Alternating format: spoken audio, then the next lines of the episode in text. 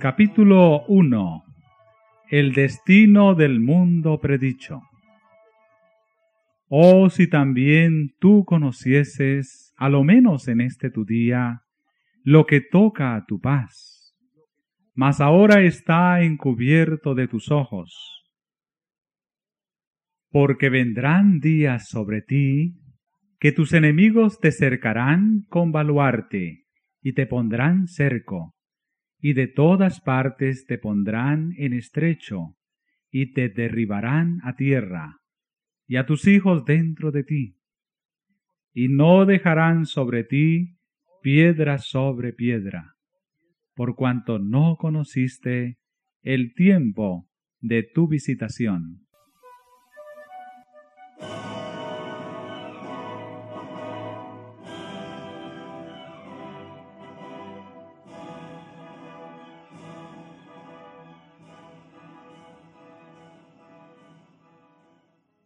Desde lo alto del monte de los olivos miraba Jesús a Jerusalén, que ofrecía a sus ojos un cuadro de hermosura y de paz. Era tiempo de Pascua, y de todas las regiones del orbe, los hijos de Jacob se habían reunido para celebrar la gran fiesta nacional. De entre viñedos y jardines, como de entre las verdes laderas, donde se veían esparcidas las tiendas de los peregrinos, elevábanse las colinas con sus terrazas, los airosos palacios y los soberbios baluartes de la capital israelita. La hija de Sión parecía decir en su orgullo, Estoy sentada reina y nunca veré el duelo, porque siendo amada como lo era, creía estar segura de merecer aún los favores del cielo, como en los tiempos antiguos, cuando el poeta rey cantaba. Hermosa provincia, el gozo de toda la tierra es el monte de Sión, la ciudad del gran rey. Resaltaban a la vista las construcciones espléndidas del templo, cuyos muros de mármol blanco, como la nieve, estaban entonces iluminados por los últimos rayos del sol poniente, que al hundirse en el ocaso hacía resplandecer el oro de puertas, torres y pináculos, y así destacábase la gran ciudad, perfección de hermosura, orgullo de la nación judaica. ¿Qué hijo de Israel podía permanecer ante semejante espectáculo sin sentirse conmovido de gozo y admiración? Pero eran muy ajenos a todo esto los pensamientos que embargaban la mente de Jesús. Como llegó cerca viendo la ciudad, lloró sobre ella. En medio del regocijo que provocara su entrada triunfal, mientras el gentío agitaba palmas, y alegres hosanas repercutían en los montes, y mil voces le proclamaban rey, el Redentor del mundo se sintió abrumado por súbita y misteriosa tristeza. Él, el Hijo de Dios, el prometido de Israel, que había vencido a la muerte, arrebatándole sus cautivos, lloraba, no presa de común abatimiento, sino dominado por intensa e irreprimible agonía.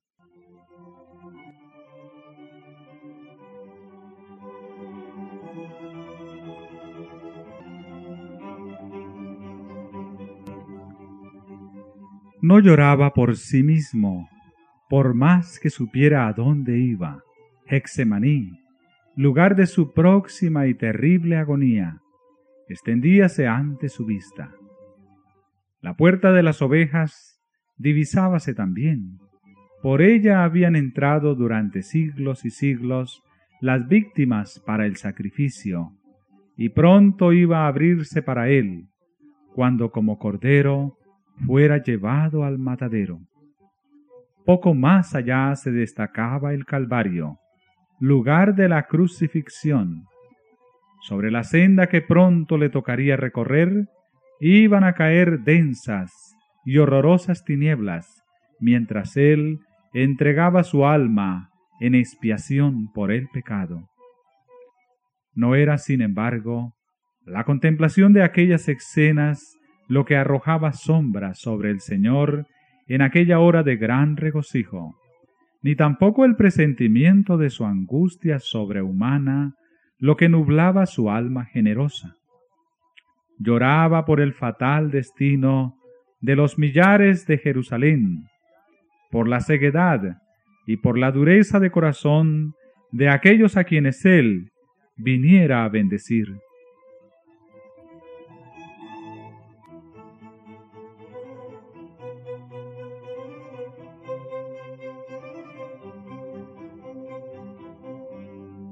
La historia de más de mil años, durante los cuales Dios extendiera su favor especial y sus tiernos cuidados en beneficio de su pueblo escogido, desarrollábase ante los ojos de Jesús. Allí estaba el monte Moriac, donde el Hijo de la promesa, cual mansa víctima que se entrega sin resistencia, fue atado sobre el altar como emblema del sacrificio del Hijo de Dios. Allí fue donde se le habían confirmado al Padre de los creyentes el pacto de bendición y la gloriosa promesa de un Mesías. Allí era donde las llamas del sacrificio, al ascender al cielo desde la era de Ornán, habían desviado la espada del ángel exterminador símbolo adecuado del sacrificio de Cristo y de su mediación por los culpables. Jerusalén había sido honrada por Dios sobre toda la tierra. El Señor había elegido a Sión, deseóla por habitación para sí. Allí habían proclamado los santos profetas durante siglos y siglos sus mensajes de amonestación. Allí habían mecido los sacerdotes sus incensarios, y había subido hacia Dios el humo del incienso, mezclado con las plegarias de los adoradores. Allí había sido ofrecida día tras día la sangre de los corderos sacrificados que anunciaban al Cordero de Dios que había de venir al mundo. Allí había manifestado Jehová su presencia en la nube de gloria sobre el propiciatorio. Allí se había asentado la base de la escalera mística que unía el cielo con la tierra, que Jacob viera en sueños, y por la cual los ángeles subían y bajaban, mostrando así al mundo el camino que conduce al lugar santísimo de haberse mantenido Israel como nación fiel al cielo, Jerusalén habría sido para siempre la elegida de Dios. Pero la historia de aquel pueblo tan favorecido era un relato de sus apostasías y sus rebeliones. Había resistido la gracia del cielo, había abusado de sus prerrogativas y menospreciado sus oportunidades.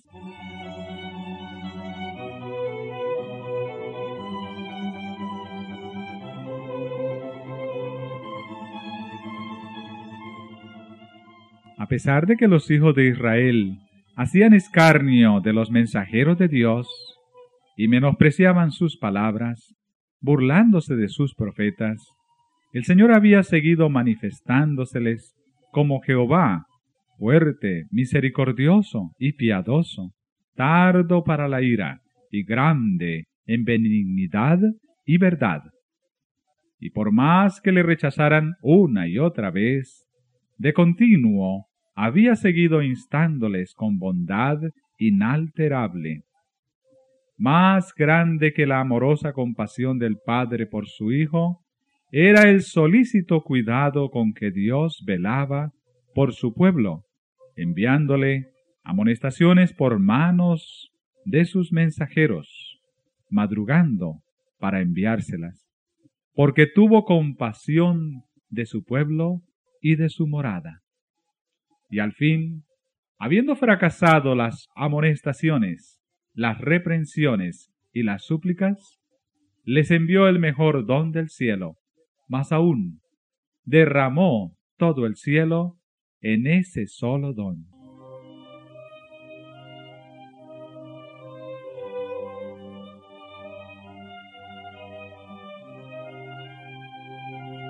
El Hijo de Dios fue enviado para exhortar a la ciudad rebelde.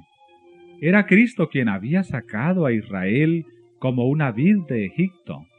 Con su propio brazo había arrojado a los gentiles de delante de ella. La había plantado en un recuesto, lugar fértil. La había cercado cuidadosamente y había enviado a sus siervos para que la cultivasen. ¿Qué más se había de hacer a mi viña? exclamó, que yo no haya hecho en ella.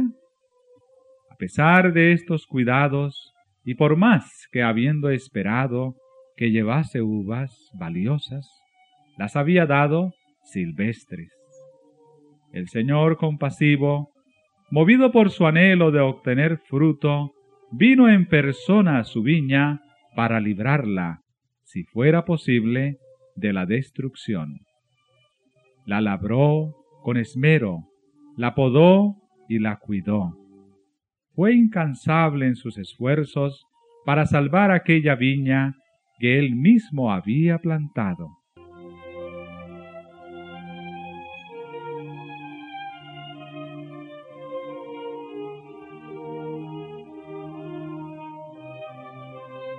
Durante tres años, el Señor de la luz y de la gloria estuvo yendo y viniendo entre su pueblo.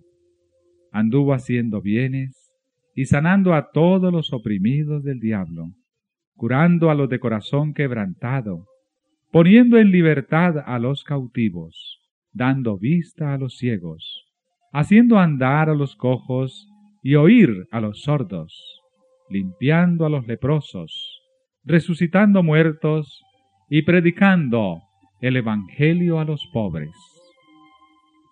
A todas las clases sociales por igual dirigía el llamamiento de gracia. Venid a mí todos los que estáis trabajados y cargados, que yo os haré descansar.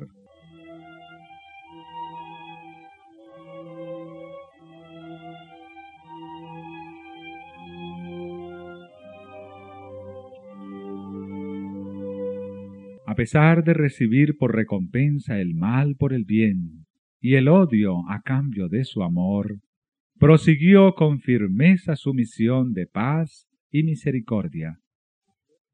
Jamás fue rechazado ninguno de los que se acercaron a él en busca de su gracia.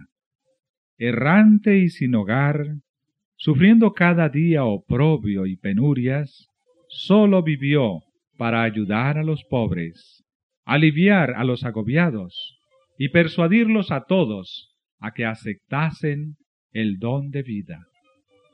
Los efluvios de la misericordia divina eran rechazados por aquellos corazones endurecidos y reacios, pero volvían sobre ellos con más vigor, impulsados por la augusta compasión y por la fuerza del amor que sobrepuja a todo entendimiento. Israel, empero, se alejó de él, apartándose así de su mejor amigo y de su único auxiliador. Su amor fue despreciado, rechazados sus dulces consejos y ridiculizadas sus cariñosas amonestaciones.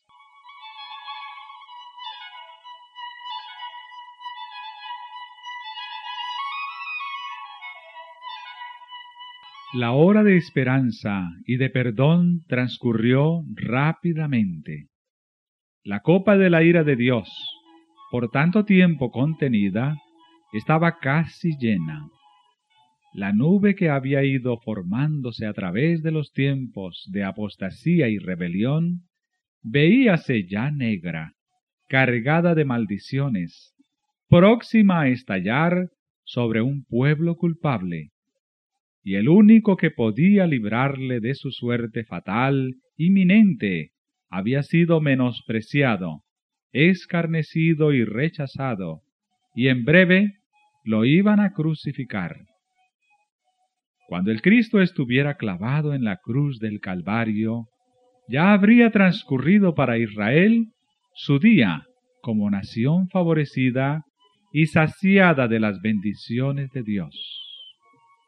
La pérdida de una sola alma se considera como una calamidad infinitamente más grande que la de todas las ganancias y todos los tesoros de un mundo.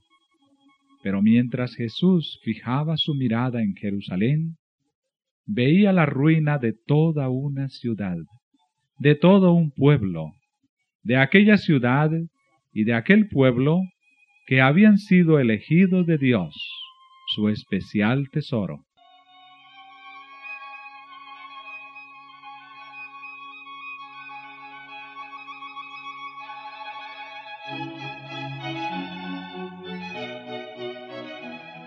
Los profetas habían llorado la apostasía de Israel y lamentado las terribles desolaciones con que fueron castigadas sus culpas.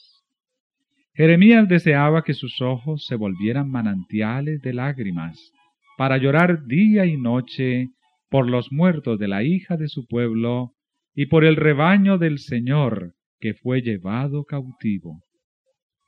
¿Cuál no sería entonces la angustia de aquel cuya mirada profética abarcaba no unos pocos años, sino muchos siglos? Veía al ángel exterminador blandir su espada sobre la ciudad que por tanto tiempo fuera morada de Jehová. Desde la cumbre del monte de los olivos, en el lugar mismo que más tarde iba a ser ocupado por Tito y sus soldados, miró a través del valle los atrios y pórticos sagrados, y con los ojos nublados por las lágrimas, vio en horroroso anticipo los muros de la ciudad circundados por tropas extranjeras. Oyó el estrépito de las legiones que marchaban en son de guerra, y los tristes lamentos de las madres y de los niños que lloraban por pan en la ciudad sitiada. Vio el templo santo y hermoso, los palacios y las torres devorados por las llamas, dejando en su lugar tan solo un montón de humeantes ruinas.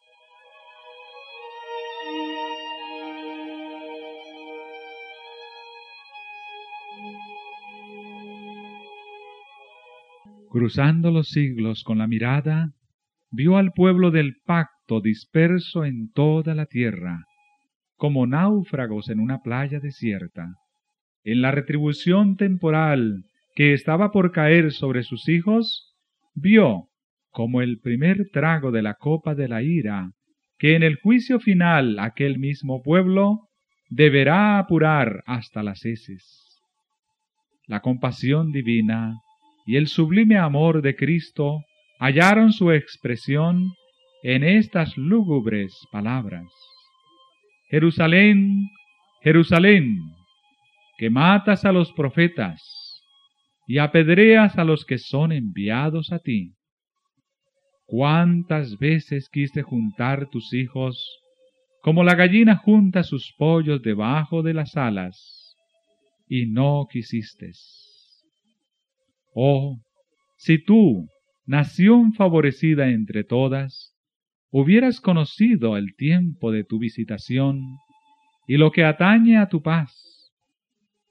Yo detuve el ángel de justicia y te llamé al arrepentimiento, pero en vano. No rechazaste tan solo a los siervos, ni despreciaste tan solo a los enviados y profetas, sino al Santo de Israel, tu Redentor. Si eres destruida, tú solo tienes la culpa. No queréis venir a mí para que tengáis vida.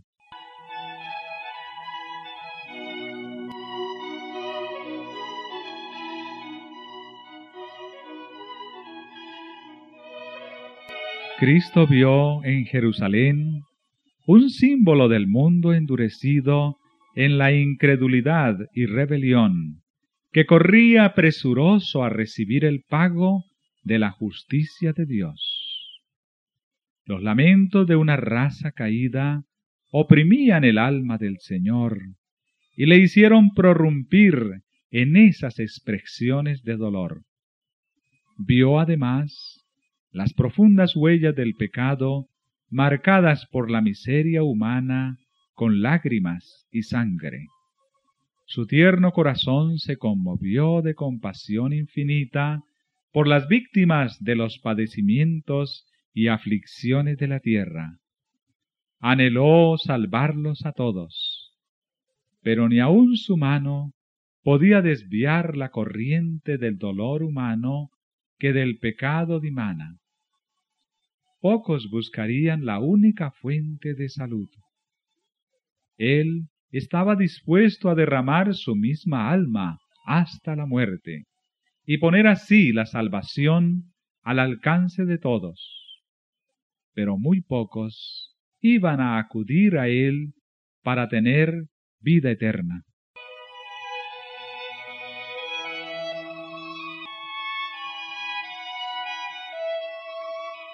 Mirad al Rey del cielo derramando copioso llanto. Ved al Hijo de Dios infinito, turbado en espíritu y doblegado bajo el peso del dolor.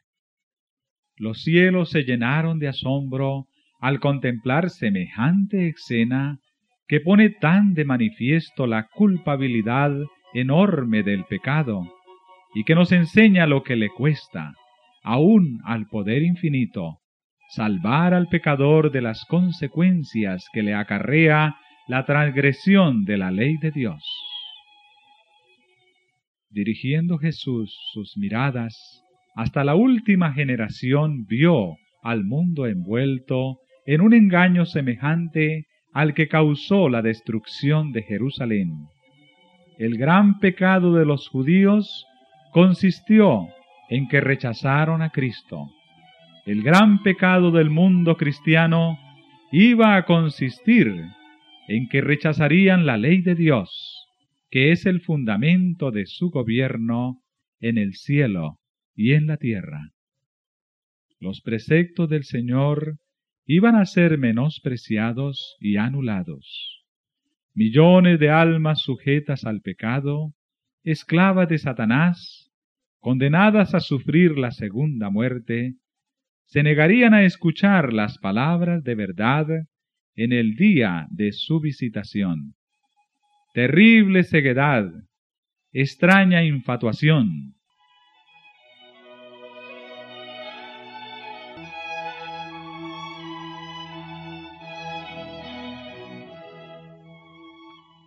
Dos días antes de la Pascua, cuando Cristo se había despedido ya del templo por última vez, después de haber denunciado públicamente la hipocresía de los príncipes de Israel, volvió al monte de los olivos, acompañado de sus discípulos, y se sentó entre ellos, en una ladera cubierta de blando césped, dominando con la vista la ciudad. Una vez más contempló sus muros, torres y palacios. Una vez más miró el templo que en su deslumbrante esplendor parecía una diadema de hermosura que coronara al sagrado monte.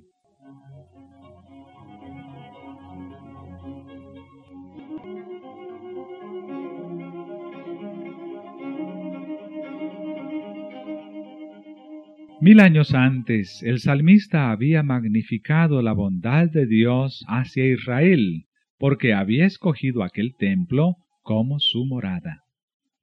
En Salén está su tabernáculo y su habitación en Sión. Escogió la tribu de Judá, el monte de Sión, al cual amó, y edificó su santuario a manera de eminencia.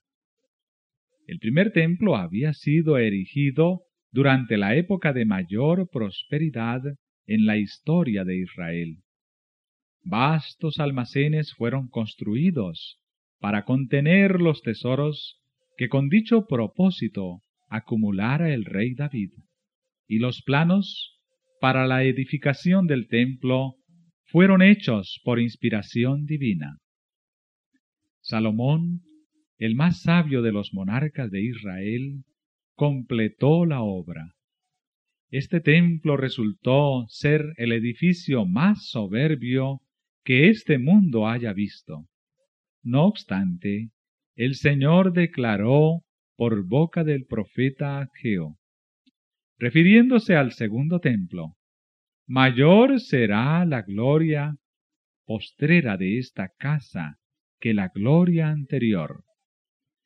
Sacudiré todas las naciones, y vendrá el deseado de todas las naciones, y llenaré esta casa de gloria, dice Jehová de los ejércitos.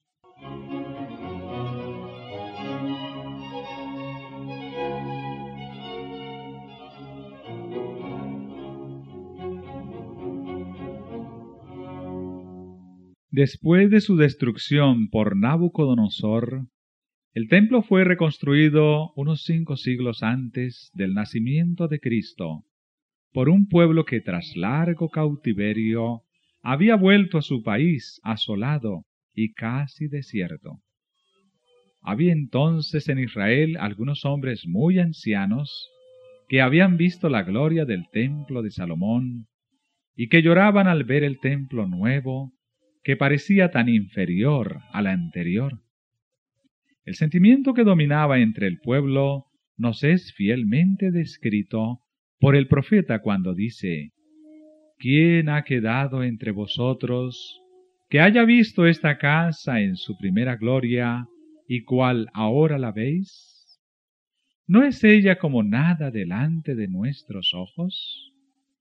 Entonces fue dada la promesa de que la gloria del segundo templo sería mayor que la del primero.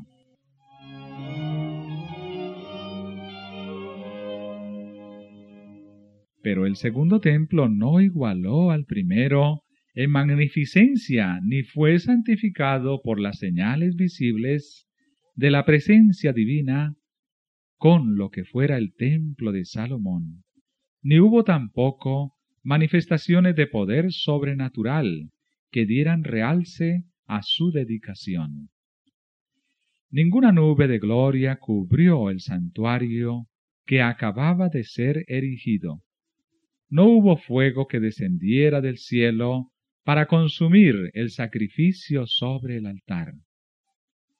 La manifestación divina no se encontraba ya entre los querubines en el lugar santísimo, ya no estaban allí el arca del testimonio, ni el propiciatorio, ni las tablas de la ley.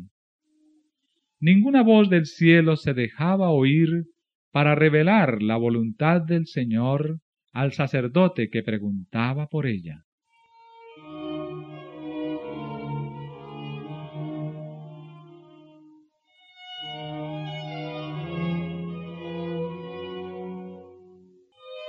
Durante varios siglos, los judíos se habían esforzado para probar cómo y dónde se había cumplido la promesa que Dios había dado por Adgeo.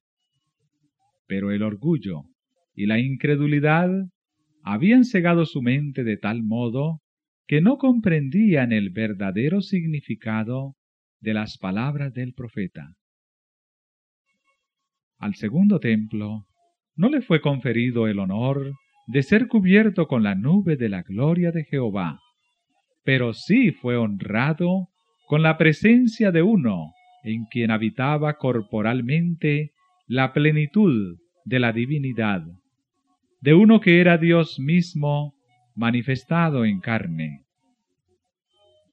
Cuando el Nazareno enseñó y realizó curaciones en los atrios sagrados, se cumplió la profecía gloriosa él era el deseado de todas las naciones que entraba en su templo.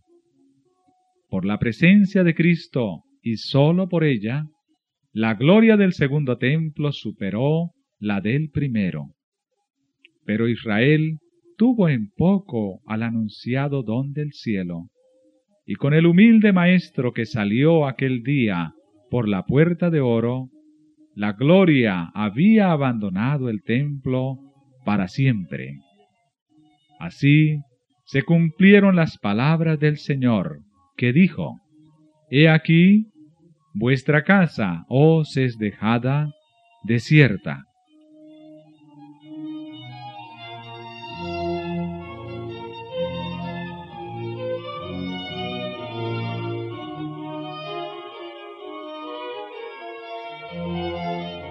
Los discípulos se habían llenado de asombro y hasta de temor al oír las predicciones de Cristo respecto de la destrucción del templo, y deseaban entender de un modo más completo el significado de sus palabras. Durante más de cuarenta años se habían prodigado riquezas, trabajo y arte arquitectónico para enaltecer los esplendores y la grandeza de aquel templo. Herodes el Grande y hasta el mismo emperador del mundo contribuyeron con los tesoros de los judíos y con las riquezas romanas a engrandecer la magnificencia del hermoso edificio. Con este objeto habíanse importado de Roma enormes bloques de preciado mármol de tamaño casi fabuloso a los cuales los discípulos llamaron la atención del Maestro, diciéndole, Mira qué piedras y qué edificios.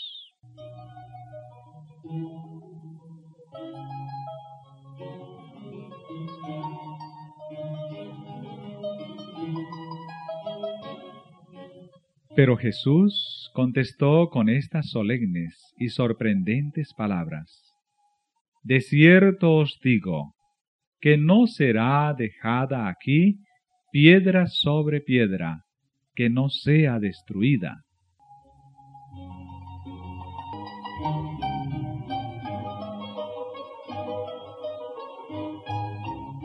Los discípulos creyeron que la destrucción de Jerusalén coincidiría con los sucesos de la venida personal de Cristo, revestido de gloria temporal, para ocupar el trono de un imperio universal, para castigar a los judíos impenitentes y libertar a la nación del yugo romano. Cristo les había anunciado que volvería, y por eso al oírle predecir los juicios que amenazaban a Jerusalén, se figuraron que ambas cosas sucederían al mismo tiempo y, al reunirse en derredor del Señor en el monte de los olivos, le preguntaron, ¿cuándo serán estas cosas? ¿Y qué señal habrá de tu venida y del fin del mundo?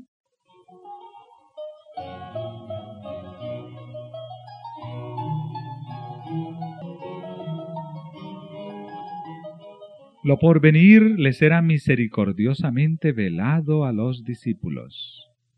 De haber visto con toda claridad esos dos terribles acontecimientos futuros, los sufrimientos del Redentor y su muerte, y la destrucción del templo y de la ciudad, los discípulos hubieran sido abrumados por el miedo y el dolor.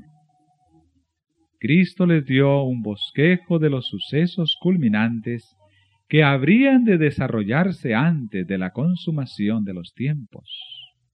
Sus palabras no fueron entendidas plenamente entonces, pero su significado iba a aclararse a medida que su pueblo necesitase la instrucción contenida en esas palabras.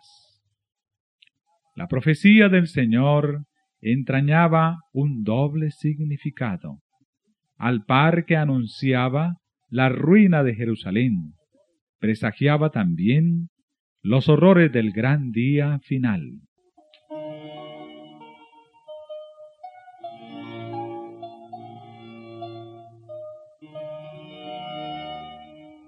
Jesús declaró a los discípulos los castigos que iban a caer sobre el apóstata Israel, y especialmente los que debería sufrir por haber rechazado y crucificado al Mesías.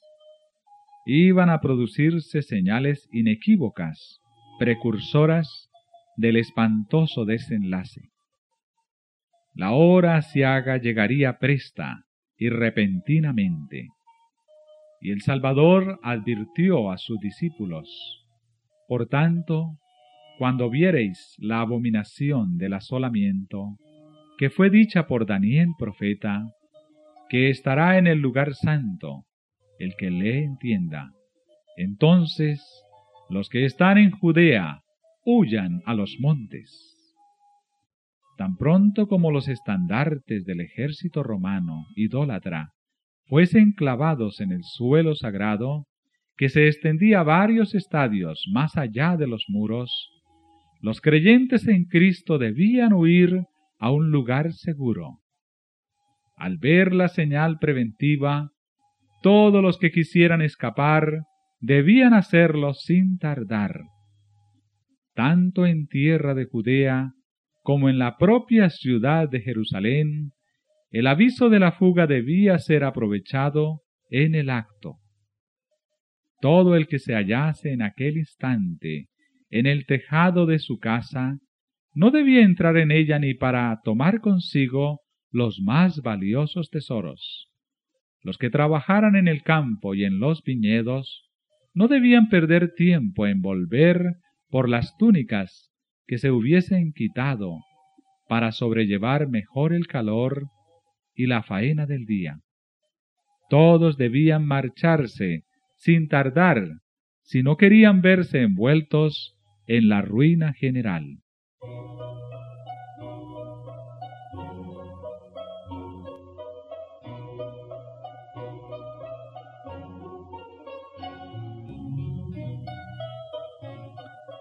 Durante el reinado de Herodes, la ciudad de Jerusalén no sólo había sido notablemente embellecida, sino también fortalecida. Se erigieron torres, muros y fortalezas que, unidos a la ventajosa situación topográfica del lugar, la hacían aparentemente inexpugnable.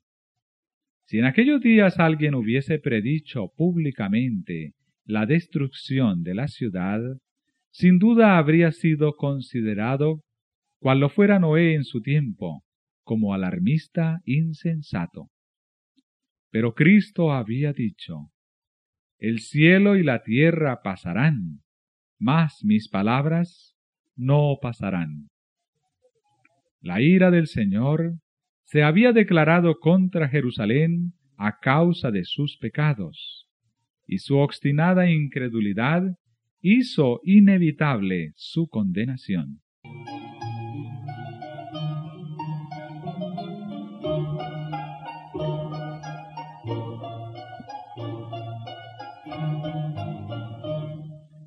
El Señor había dicho por el profeta Miqueas: Oíd ahora esto, cabezas de la casa de Jacob y capitanes de la casa de Israel, que abomináis el juicio y pervertís todo el derecho, que edificáis a Sión con sangre y a Jerusalén con injusticia. Sus cabezas juzgan por cohecho, y sus sacerdotes enseñan por precio y sus profetas adivinan por dinero, y apóyanse en Jehová diciendo, ¿No está Jehová entre nosotros? No vendrá mal sobre nosotros.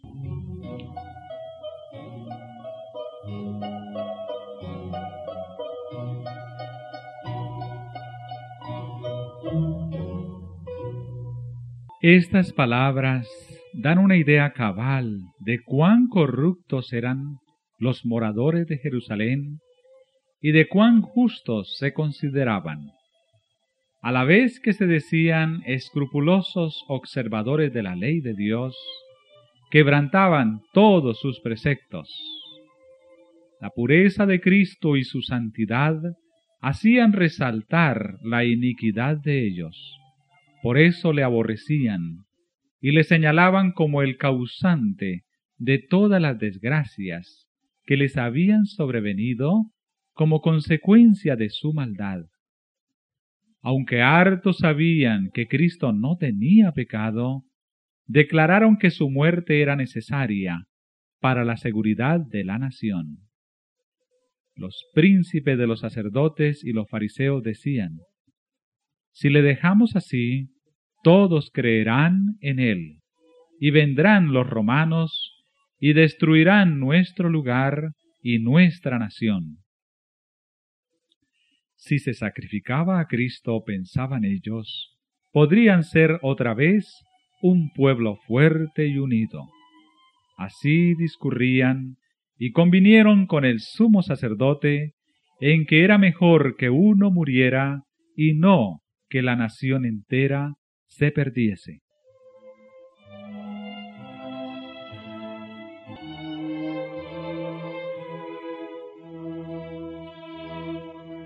Así era como los príncipes y judíos habían edificado a Sión con sangre y a Jerusalén con iniquidad. Y al paso que sentenciaban a muerte a su Salvador, porque les echara en cara sus iniquidades, se atribuían tanta justicia que se consideraban el pueblo favorecido de Dios y esperaban que el Señor viniese a librarlos de sus enemigos. Por tanto, había añadido el profeta, a causa de vosotros será Sión arada como campo, y Jerusalén será majanos, y el monte de la casa como cumbres de breñal.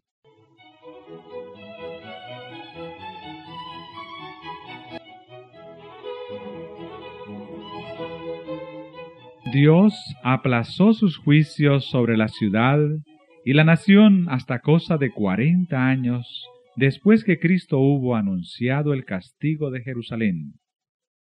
Admirable fue la paciencia que tuvo Dios con los que rechazaban su evangelio y asesinaran a su Hijo. La parábola de la higuera estéril representa el trato bondadoso de Dios con la nación judía. Ya había sido dada la orden, córtala. ¿Por qué ocupará aún la tierra? Pero la divina misericordia la preservó por algún tiempo. Y había todavía muchos judíos que ignoraban lo que habían sido el carácter y la obra de Cristo. Y los hijos no habían tenido las oportunidades ni visto la luz que sus padres habían rechazado por medio de la predicación de los apóstoles y de sus compañeros, Dios iba a hacer brillar la luz sobre ellos para que pudiesen ver cómo se habían cumplido las profecías, no únicamente las que se referían al nacimiento y vida del Salvador, sino también las que anunciaban su muerte y su gloriosa resurrección. Los hijos no fueron condenados por los pecados de sus padres, pero cuando conocieron ya plenamente la luz que fuera dada a sus padres, rechazaron la luz adicional que a ellos mismos les fuera concedida. Entonces se hicieron cómplices de las culpas de los padres y colmaron la medida de su iniquidad.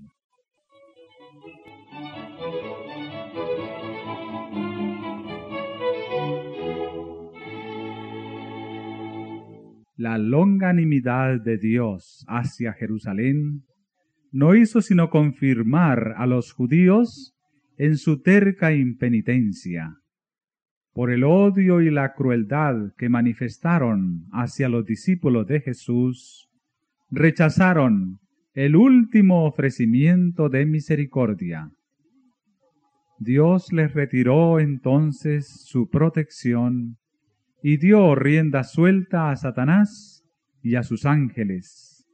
Y la nación cayó bajo el dominio del caudillo que ella misma se había elegido. Sus hijos menospreciaron la gracia de Cristo, que los habría capacitado para subyugar sus malos impulsos, y éstos los vencieron. Satanás despertó las más fieras y degradadas pasiones de sus almas. Los hombres ya no razonaban, completamente dominados por sus impulsos y su ira ciega. En su crueldad se volvieron satánicos. Tanto en la familia como en la nación, en las clases bajas como en las clases superiores del pueblo, no reinaban más que la sospecha, la envidia, el odio, el altercado, la rebelión y el asesinato. No había seguridad en ninguna parte. Los amigos y parientes se hacían traición unos a otros. Los padres mataban a los hijos y éstos a sus padres. Los que gobernaban al pueblo no tenían poder para gobernarse a sí mismos. Las pasiones más desordenadas los convertía en tiranos. Los judíos habían aceptado falsos testimonios para condenar al Hijo inocente de Dios. Y ahora las acusaciones más falsas hacían inseguras sus propias vidas. Con sus hechos habían expresado desde hacía tiempo sus deseos. Quitad de delante de nosotros al Santo de Israel. Y ya dichos deseos se habían cumplido. El temor de Dios no les preocupaba más. Satanás se encontraba ahora al frente de la nación y las más altas autoridades civiles y religiosas estaban bajo su dominio.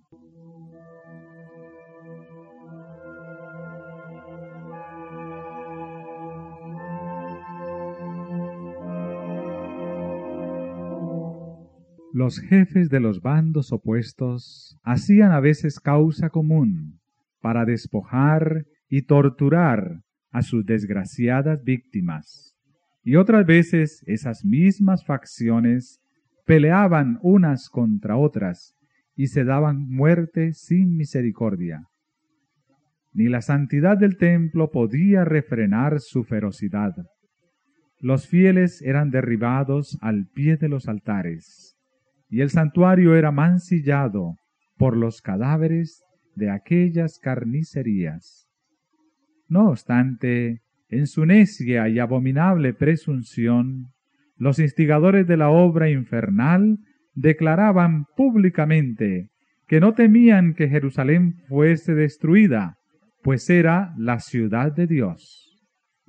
Y con el propósito de afianzar su satánico poder, sobornaban a falsos profetas para que proclamaran que el pueblo debía esperar la salvación de Dios, aunque ya el templo estaba sitiado por las legiones romanas. Hasta el fin, las multitudes creyeron firmemente que el Todopoderoso intervendría para derrotar a sus adversarios. Pero Israel había despreciado la protección de Dios y no había ya defensa alguna para él. Desdichada Jerusalén, mientras la desgarraban las contiendas intestinas y la sangre de sus hijos, derramada por sus propias manos, teñía sus calles de carmesí, los ejércitos enemigos echaban a tierra sus fortalezas y mataban a sus guerreros.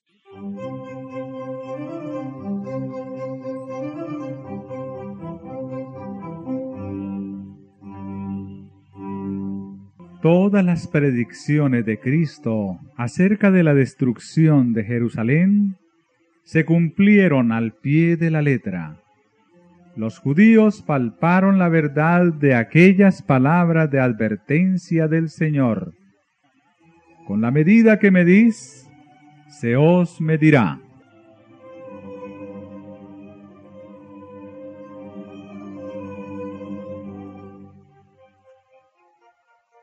Aparecieron muchas señales y maravillas como síntomas precursores del desastre y de la condenación. A la medianoche una luz extraña brillaba sobre el templo y el altar.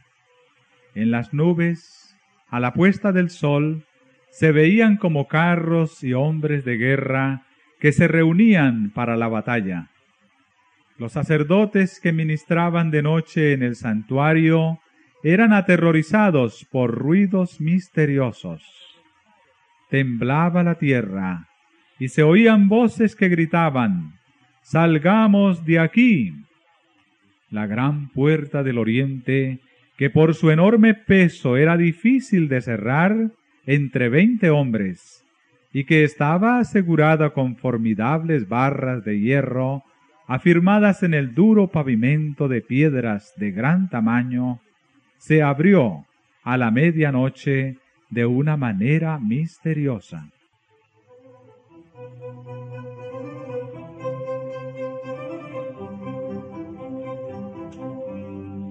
Durante siete años un hombre recorrió continuamente las calles de Jerusalén, anunciando las calamidades que iban a caer sobre la ciudad. De día y de noche entonaba la frenética endecha, voz del oriente, voz del occidente, voz de los cuatro vientos, voz contra Jerusalén y contra el templo, voz contra el esposo y la esposa, voz contra todo el pueblo. Este extraño personaje fue encarcelado y azotado sin que exhalase una queja. A los insultos que le dirigían y a las burlas que le hacían, no contestaba sino con estas palabras. ¡Ay de Jerusalén! ¡Ay! ¡Ay de sus moradores! y sus tristes presagios no dejaron de oírse, sino cuando entró la muerte en el sitio que él había predicho.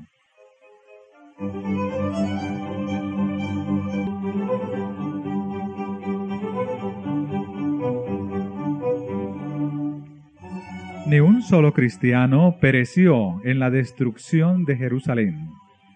Cristo había prevenido a sus discípulos y todos los que creyeron sus palabras esperaron atentamente las señales prometidas.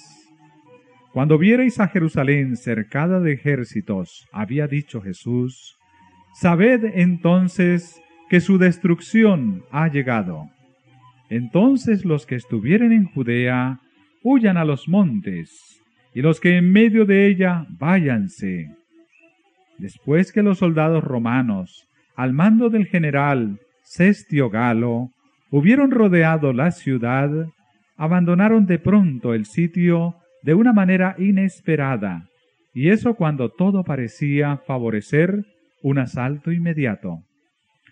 Perdida ya la esperanza de poder resistir el ataque, los sitiados estaban a punto de rendirse, cuando el general romano retiró sus fuerzas sin motivo aparente para ello.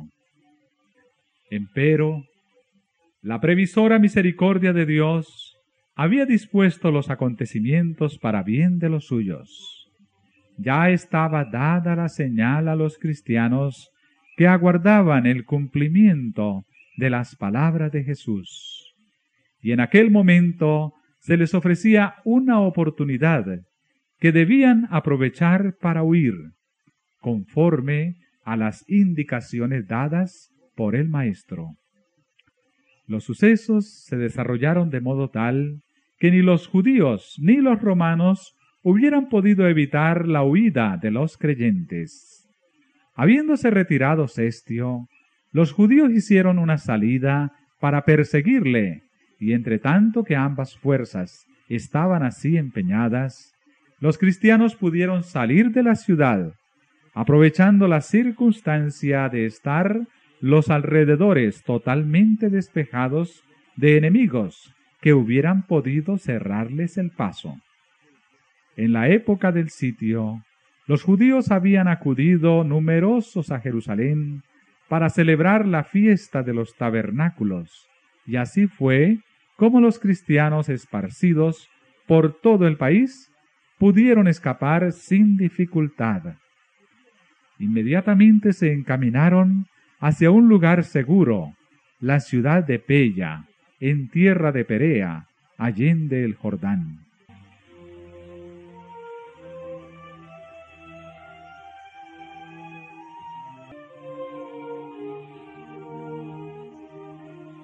Las fuerzas judaicas perseguían de cerca a Cestio y a su ejército, y cayeron sobre la retaguardia con tal furia que amenazaban destruirla totalmente.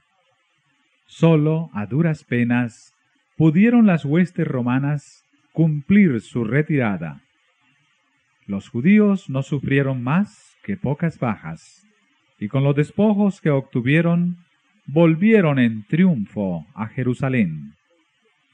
Pero este éxito aparente no les acarreó sino prejuicios, pues despertó en ellos un espíritu de necia resistencia contra los romanos, que no tardó en traer males incalculables a la desdichada ciudad.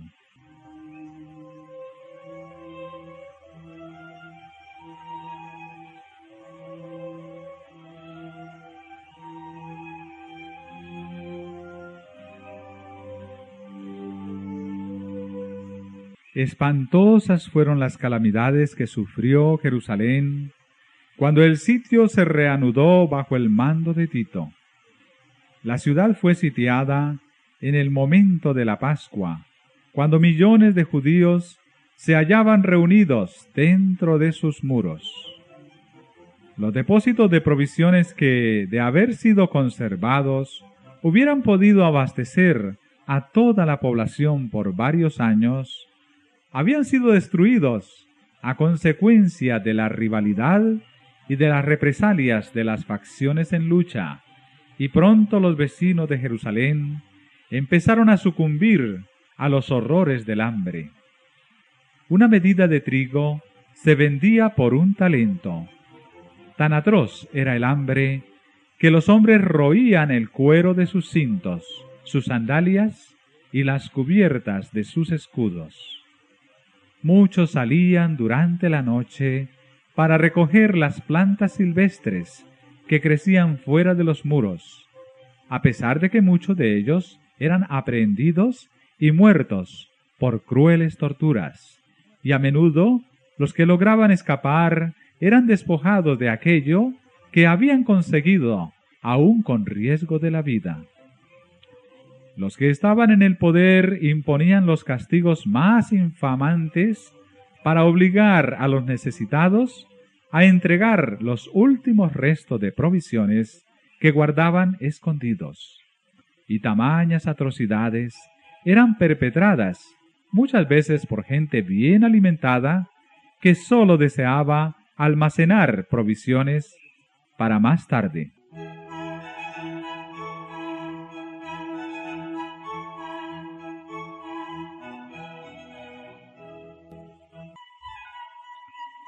Millares murieron a consecuencia del hambre y la pestilencia.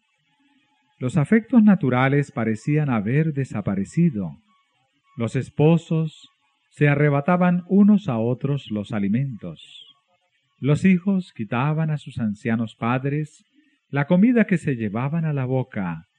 Y la pregunta del profeta, ¿se olvidará acaso la mujer de su niño mamante?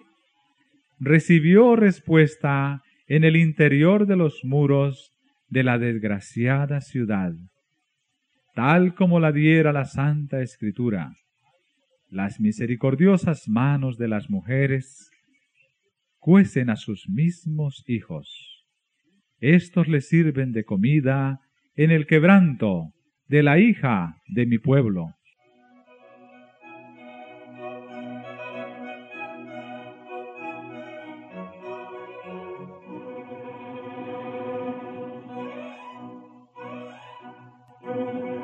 Una vez más se cumplía la profecía pronunciada catorce siglos antes y que dice, la mujer tierna y delicada en medio de ti, que nunca probó a asentar en tierra la planta de su pie, de pura delicadeza y ternura, su ojo será avariento para con el marido de su seno, y para con su hijo y su hija. Así respecto de su niño recién nacido, como respecto de sus demás hijos que hubiere parido, porque ella sola los comerá ocultamente en la falta de todo, en la premura y en la estrechez con que te estrecharán tus enemigos dentro de tus ciudades.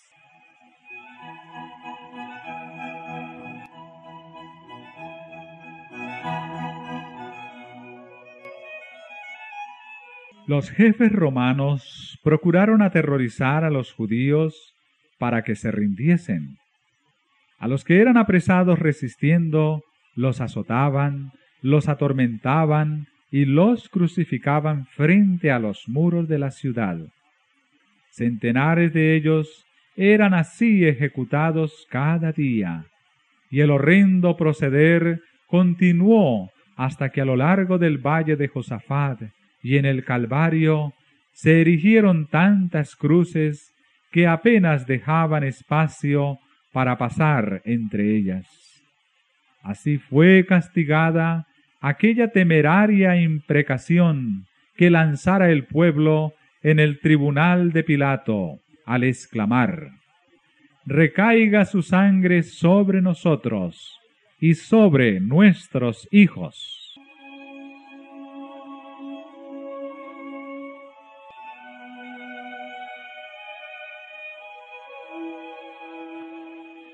De buen grado hubiera Tito hecho cesar tan terribles escenas y ahorrado a Jerusalén la plena medida de su condenación.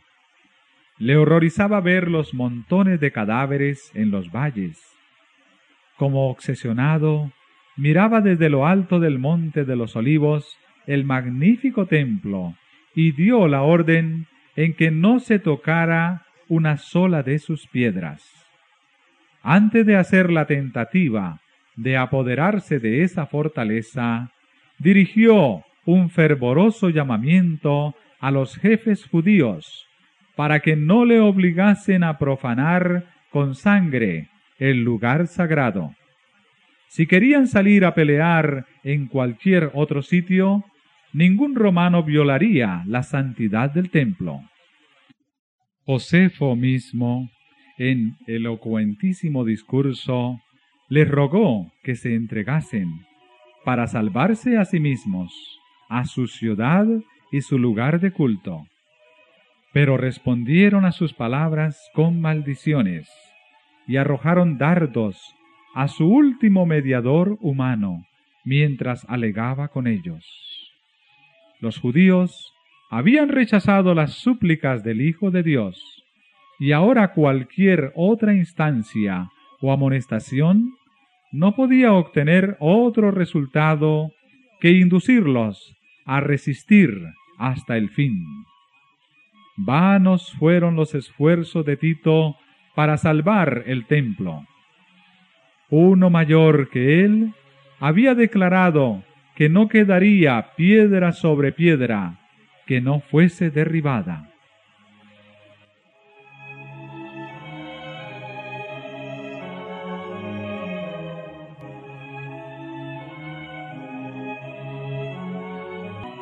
La ciega obstinación de los jefes judíos y los odiosos crímenes perpetrados en el interior de la ciudad sitiada excitaron el horror y la indignación de los romanos, y finalmente Tito dispuso tomar el templo por asalto.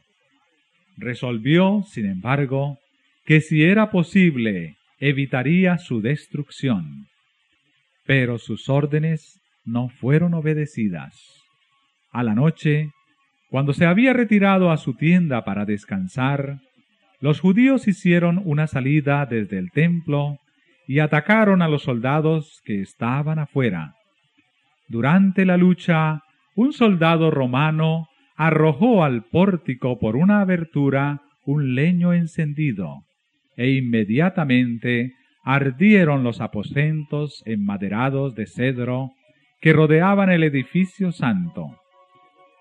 Tito acudió apresuradamente, seguido por sus generales y legionarios, y ordenó a los soldados que apagasen las llamas. Sus palabras no fueron escuchadas. Furiosos, los soldados arrojaban teas encendidas en las cámaras contiguas al templo y con sus espadas degollaron a gran número de los que habían buscado refugio allí. La sangre corría como agua por las gradas del templo. Miles y miles de judíos perecieron. Por sobre el ruido de la batalla se oían voces que gritaban, y Chabot, la gloria se alejó.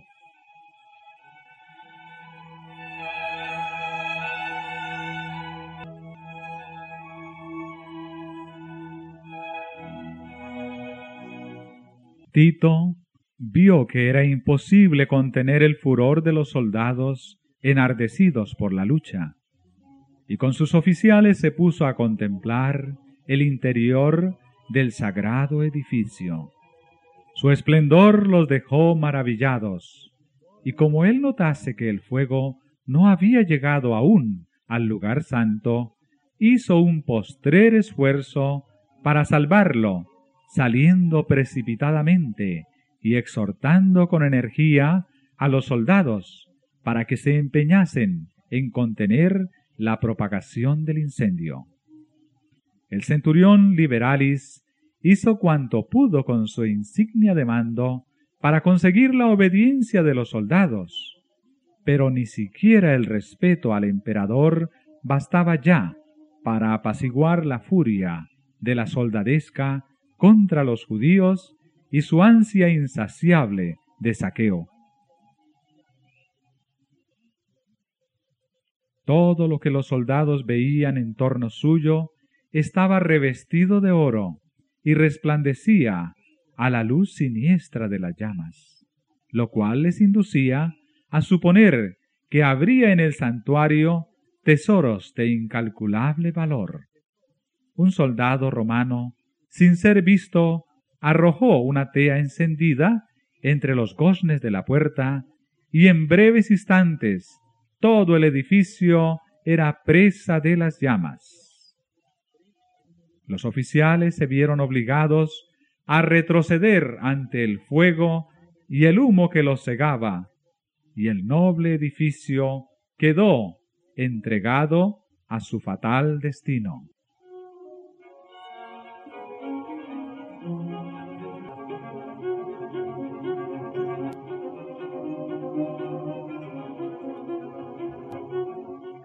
Aquel espectáculo llenaba de espanto a los romanos. ¿Qué sería para los judíos? Toda la cumbre del monte que dominaba la ciudad despedía fulgores como el cráter de un volcán en plena actividad. Los edificios iban cayendo a tierra uno tras otro, en medio de un estrépito tremendo, y desaparecían en el abismo ardiente. Las techumbres de cedro eran como sábanas de fuego, los dorados capiteles de las columnas relucían como espigas de luz rojiza, y los torreones inflamados despedían espesas columnas de humo y lenguas de fuego. Las colinas vecinas estaban iluminadas y dejaban ver grupos de gentes que se agolpaban por todas partes, siguiendo con la vista, en medio de horrible inquietud, el avance de la obra destructora. Los muros y las alturas de la ciudad estaban llenos de curiosos, que ansiosos contemplaban la escena, algunos con rostros pálidos, por hallarse presa de la más atroz desesperación, otros encendidos por la ira al ver su impotencia para vengarse. El tumulto de las legiones romanas, que desbandadas corrían de acá para allá, y los agudos lamentos de los infelices judíos que morían entre las llamas, se mezclaban con el chisporroteo del incendio y con el estrépito de los derrumbes. En los montes repercutían los gritos de espanto y los ayes de la gente que se hallaba en las alturas. A lo largo de los muros se oían gritos y gemidos, y aun los que morían de hambre hacían un supremo esfuerzo para lanzar un lamento de angustia y desesperación.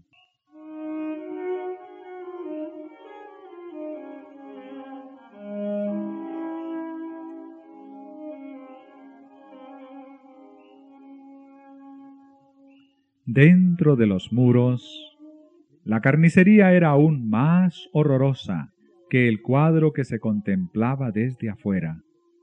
Hombres y mujeres, jóvenes y viejos, soldados y sacerdotes, los que peleaban y los que pedían misericordia, todos eran degollados en desordenada matanza. Superó el número de los asesinados al de los asesinos. Para seguir matando, los legionarios tenían que pisar sobre los montones de cadáveres.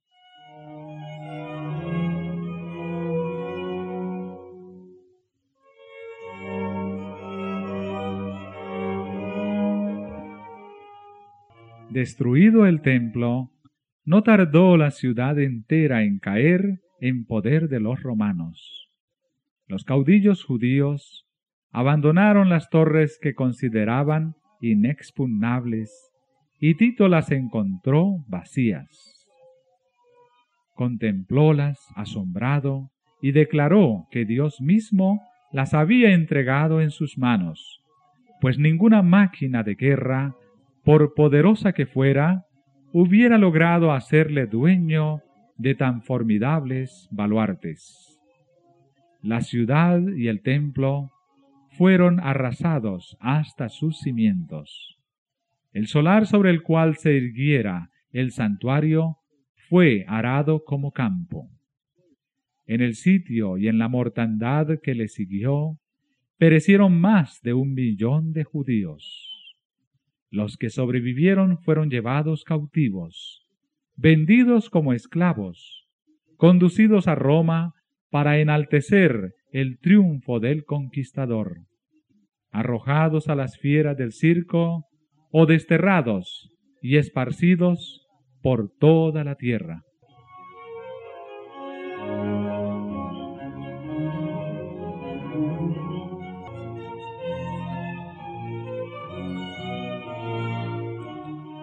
Los judíos habían forjado sus propias cadenas, habían colmado la copa de la venganza.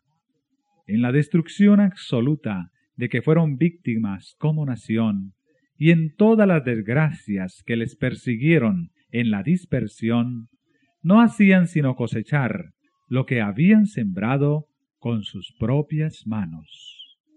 Dice el profeta, es tu destrucción, oh Israel, el que estés contra mí, porque has caído por tu iniquidad. Los padecimientos de los judíos son muchas veces representados como castigo que cayó sobre ellos por decreto del Altísimo. Así es como el gran engañador procura ocultar su propia obra por la tenacidad con que rechazaron el amor y la misericordia de Dios, los judíos le hicieron retirar su protección, y Satanás pudo regirlos como quiso. Las horrorosas crueldades perpetradas durante la destrucción de Jerusalén demuestran el poder con que se ensaña Satanás sobre aquellos que ceden a su influencia.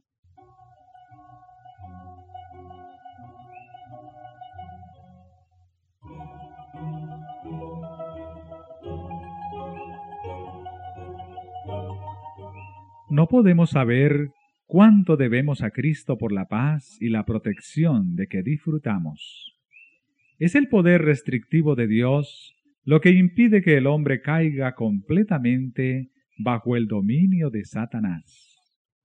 Los desobedientes e ingratos deberían hallar un poderoso motivo de agradecimiento a Dios en el hecho de que su misericordia y clemencia hayan coartado el poder maléfico del diablo. Pero cuando el hombre traspasa los límites de la paciencia divina, ya no cuenta con aquella protección que le libraba del mal. Dios no asume nunca para con el pecador la actitud de un verdugo que ejecuta la sentencia contra la transgresión, sino que abandona a su propia suerte a los que rechazan su misericordia, para que recojan los frutos de lo que sembraron sus propias manos. Todo rayo de luz que se desprecia, toda admonición que se desoye y rechaza, toda pasión malsana que se abriga, toda transgresión de la ley de Dios, son semillas que darán infaliblemente su cosecha.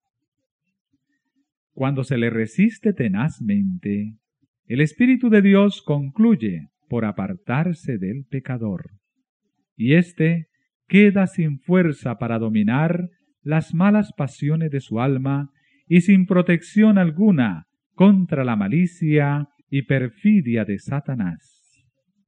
La destrucción de Jerusalén es una advertencia terrible y solemne para todos aquellos que menosprecian los dones de la gracia divina y que resisten a las instancias de la misericordia divina. Nunca se dio un testimonio más decisivo de cuánto aborrece Dios el pecado y de cuán inevitable es el castigo que sobre sí atraen los culpables.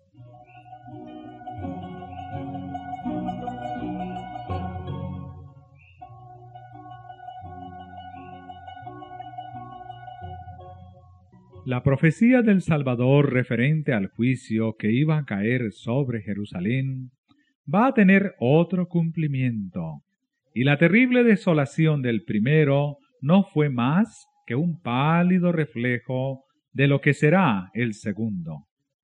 En lo que acaeció a la ciudad escogida, podemos ver anunciada la condenación de un mundo que rechazó la misericordia de Dios y pisoteó su ley. Lóbregos son los anales de la humana miseria que ha conocido la tierra a través de siglos de crímenes. Al contemplarlos, el corazón desfallece y la mente se abruma de estupor. Horrendas han sido las consecuencias de haber rechazado la autoridad del cielo pero una escena aún más sombría nos anuncian las revelaciones de lo porvenir. La historia de lo pasado, la interminable serie de alborotos, conflictos y contiendas, toda la armadura del guerrero en el tumulto de batalla, y los vestidos revolcados en sangre, ¿qué son y qué valen en comparación con los horrores de aquel día cuando el Espíritu de Dios se aparte del todo de los impíos y los deje abandonados a sus fieras pasiones y a merced de la hazaña satánica? Entonces el mundo verá, como nunca los vio, los resultados del gobierno de Satanás.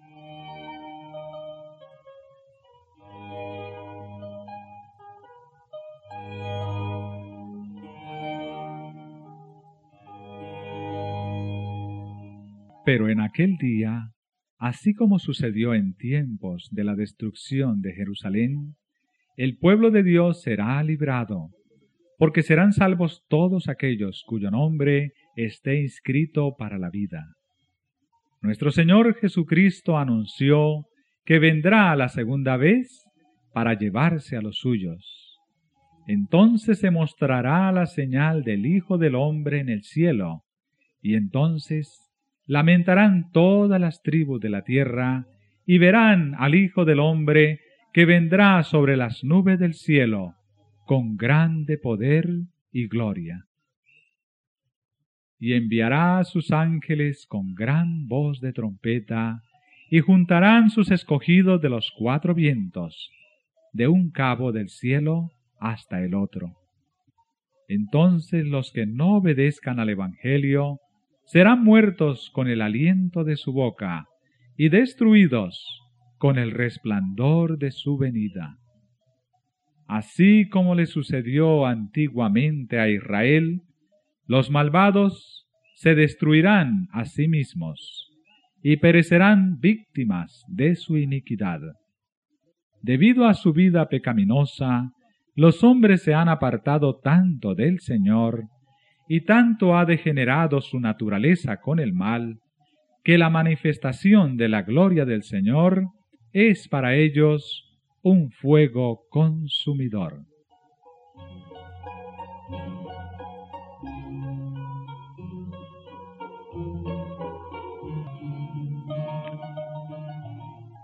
Deben guardarse los hombres de no menospreciar el aviso de Cristo respecto a su segunda venida, porque como anunció a los discípulos la destrucción de Jerusalén y les dio una señal para cuando se acercara la ruina, así también previno al mundo del día de la destrucción final y nos dio señales de la proximidad de ésta, para que todos los que quieran puedan huir de la ira que vendrá, dijo Jesús. Y habrá señales en el sol y en la luna y en las estrellas, y sobre la tierra angustia de naciones. Cuando viereis todas estas cosas, sabed que está cercano a las puertas. Velad, pues, es la amonestación del Señor. Los que le presten atención no serán dejados en tinieblas, ni sorprendidos por aquel día. Pero los que no quieran velar serán sorprendidos, porque el día del Señor vendrá así como ladrón de noche.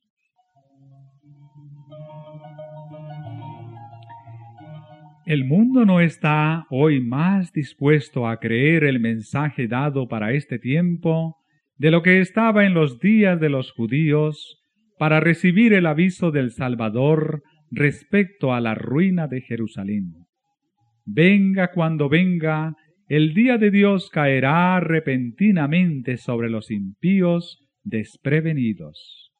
El día menos pensado, en medio del curso rutinario de la vida, exhorto los hombres en los placeres de la vida, en los negocios, en la casa, al dinero, cuando los guías religiosos ensalcen el progreso y la ilustración del mundo, y los moradores de la tierra se dejen arrullar por una falsa seguridad, entonces, como ladrón que a medianoche penetra en una morada sin custodia, así caerá la inesperada destrucción sobre los desprevenidos, y no escaparán.